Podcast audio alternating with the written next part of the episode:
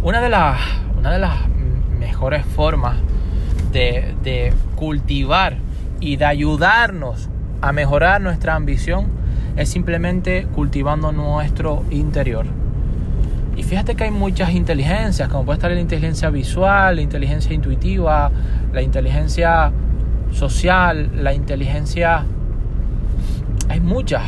Inteligencia espiritual, inteligencia física, inteligencia mental, pero hay una de ellas que es la inteligencia emocional, que es verdaderamente la que tenemos que cultivar para mejorar nuestra ambición.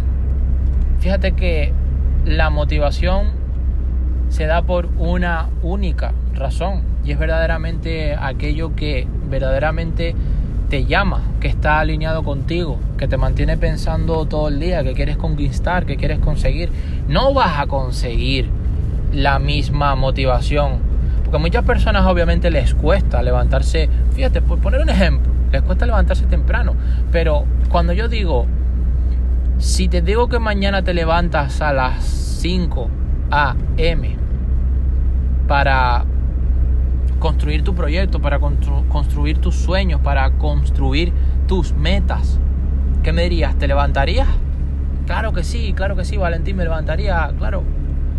Y ahora bien, si te digo que mañana te tienes que levantar a las 5 a.m., a las 5 a.m., para llevar a pasear el perro del vecino, ¿tendrías la motivación? ¿Te levantarías? Ay, rayo, Valentín, ¿cómo me preguntas eso? No sería lo mismo. Ah, ¿te das cuenta cómo el cliché y lo que cambia las cosas es no la motivación en sí, sino el objetivo, la razón, la acción, lo que vas a hacer a continuación? Entonces lo más importante para mantener y cultivar tu ambición es que logres pequeños objetivos, pensando en grande, ¿eh? pensando en grande, pero que logres pequeños objetivos diarios y semanales. Esto lo he dicho hasta la saciedad, pero es la mejor forma de que te automotives.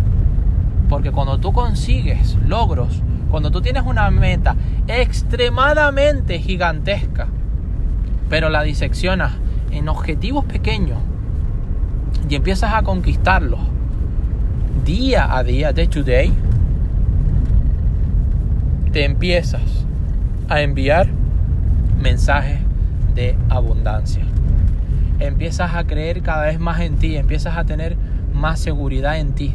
Y de eso se trata. Cuando tú tienes seguridad, tienes fuerza, tienes energía, tienes coraje, tienes agallas, tienes valentía, tienes carisma, tienes fe, tienes visualización, tienes verdaderas ganas de hacer las cosas. Y créeme, es ahí, solamente ahí, solamente en ese punto, cuando las, las cosas comienzan realmente a suceder. Cuando las piezas empiezan realmente a encajar y empiezas a conquistar tus metas, empiezas a tener el qué? Grandes y buenos resultados.